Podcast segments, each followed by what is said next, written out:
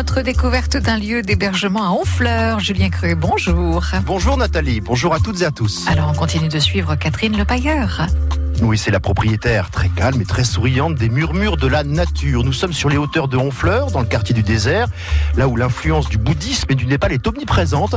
En effet, il y a une maison d'hôte qui s'appelle Little Buddha, une autre, l'écrin d'Ira, un nom très personnel. Explication de Catherine Le Pailleur. Ira, c'est la jeune fille euh, qui vit dans le foyer euh, à Godavari, donc euh, dans la vallée de Katmandou, dont je suis la marraine depuis euh, 11 ans. Donc elle avait 4 ans. C'était un tout petit bout de chou qui, elle, n'a- plus de parents. Comment se fait-il que vous soyez marraine d'une jeune Népalaise? Parce que j'ai adopté ma fille au Népal et que lorsque je suis allée adopter ma fille, euh, j'ai rencontré Ira. Du coup, dans mon cœur, euh, j'ai deux filles. voilà, donc je vais lui rendre visite chaque année et, c'est aussi la raison pour laquelle je m'investis euh, par rapport à ces enfants-là et en même temps, comment ne pas les aimer C'est juste du bonheur. Et là, on rend visite à la maison d'Ira, en quelque sorte, son Voilà. écrin. Voilà, ça c'est l'écrin d'Ira qui était mon cabinet de, de sophrologie et de sophroanalyse que j'ai transformé en chambre pour pouvoir euh, m'offrir le billet chaque année pour aller au Népal euh, voir les enfants. Les couleurs, alors, euh, ça pète. hein. Oui, les couleurs, oui, ça réveille.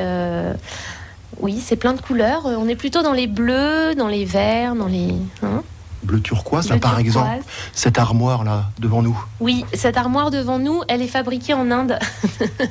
On peut ouvrir les portes? Et ça sent. C'est l'essence du bois, je pense, hein, euh, tout simplement. Ici, on a donc une chambre de 28 mètres carrés.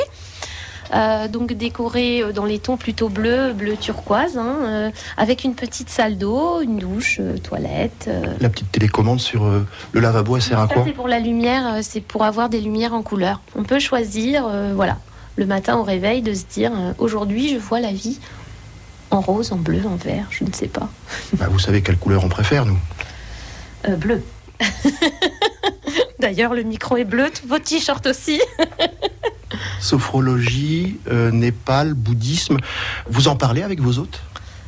Euh, les gens viennent ici chercher euh, quelque chose. euh, je pense, oui, on en parle souvent. euh, ou alors on discute et après les gens me disent Mais vous faites quoi? Comment ça se fait que vous parlez comme ça?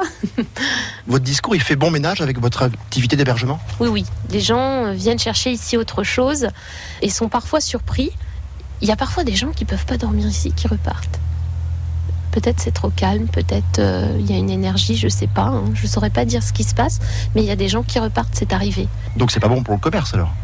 Oh si, c'est bon pour le commerce. La majeure partie des gens euh, euh, sont heureux de venir ici et s'y plaisent. On aime les gens gentils au murmure de la nature. Vous nous redites, Julien, combien coûte une nuit au murmure de la nature à Honfleur? Eh bien, les tarifs vont de 120 à 180 euros la nuit à deux.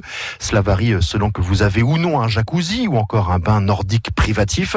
Mais dans tous les cas, les prix comprennent les petits déjeuners euh, maison livrés en panier. D'accord, à suivre dimanche, l'intégrale du petit coin de paradis en Normandie de cette semaine. Et en attendant, photos et infos à retrouver sur francebleu.fr. France Bleu